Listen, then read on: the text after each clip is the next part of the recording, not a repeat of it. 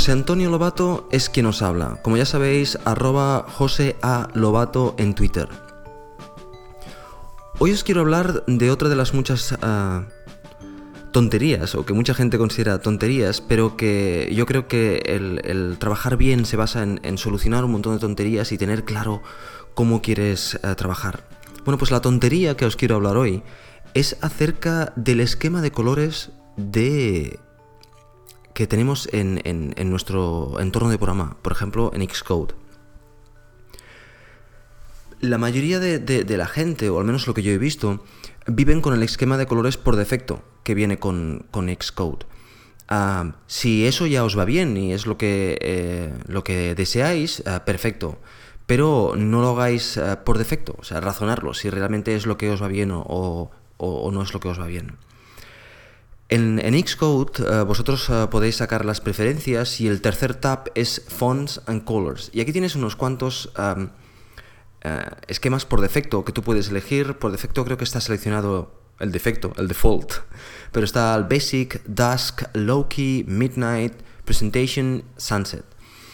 Hace unos días en NS Code Center aprendimos que el método, el, esquema presentation sirve exactamente para eso. Cuando estás haciendo una presentación te ponen el tamaño más grande y tal para que se pueda ver mejor.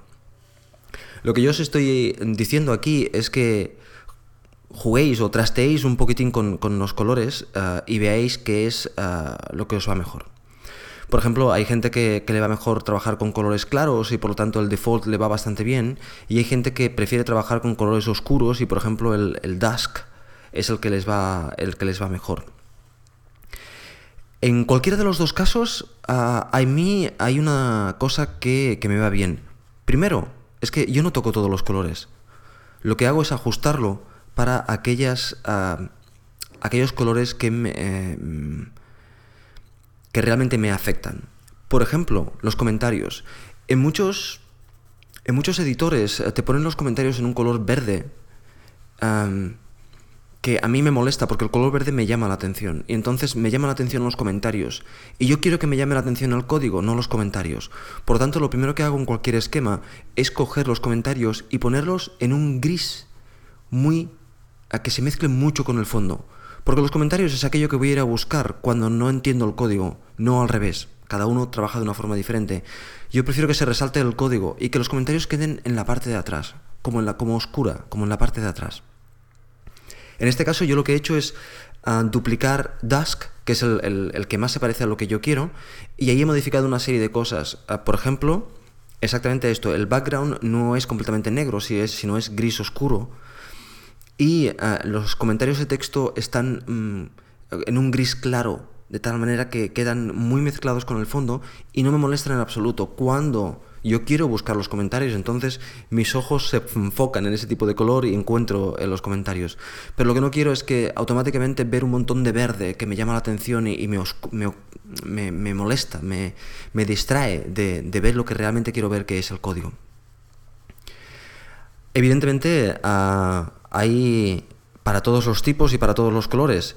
Y otra cosa interesante es em, la fuente. Yo trabajo en Menlo, yo me gusta la fuente que, trae Xcode por defecto y de hecho en, otros entornos intento poner la misma. Pero hay gente que, que, trabajan con, fuentes que no son de paso fijo, o sea, de, paso fijo, no, perdón, que no son de, caracteres de, anchura fija, sino que son variables.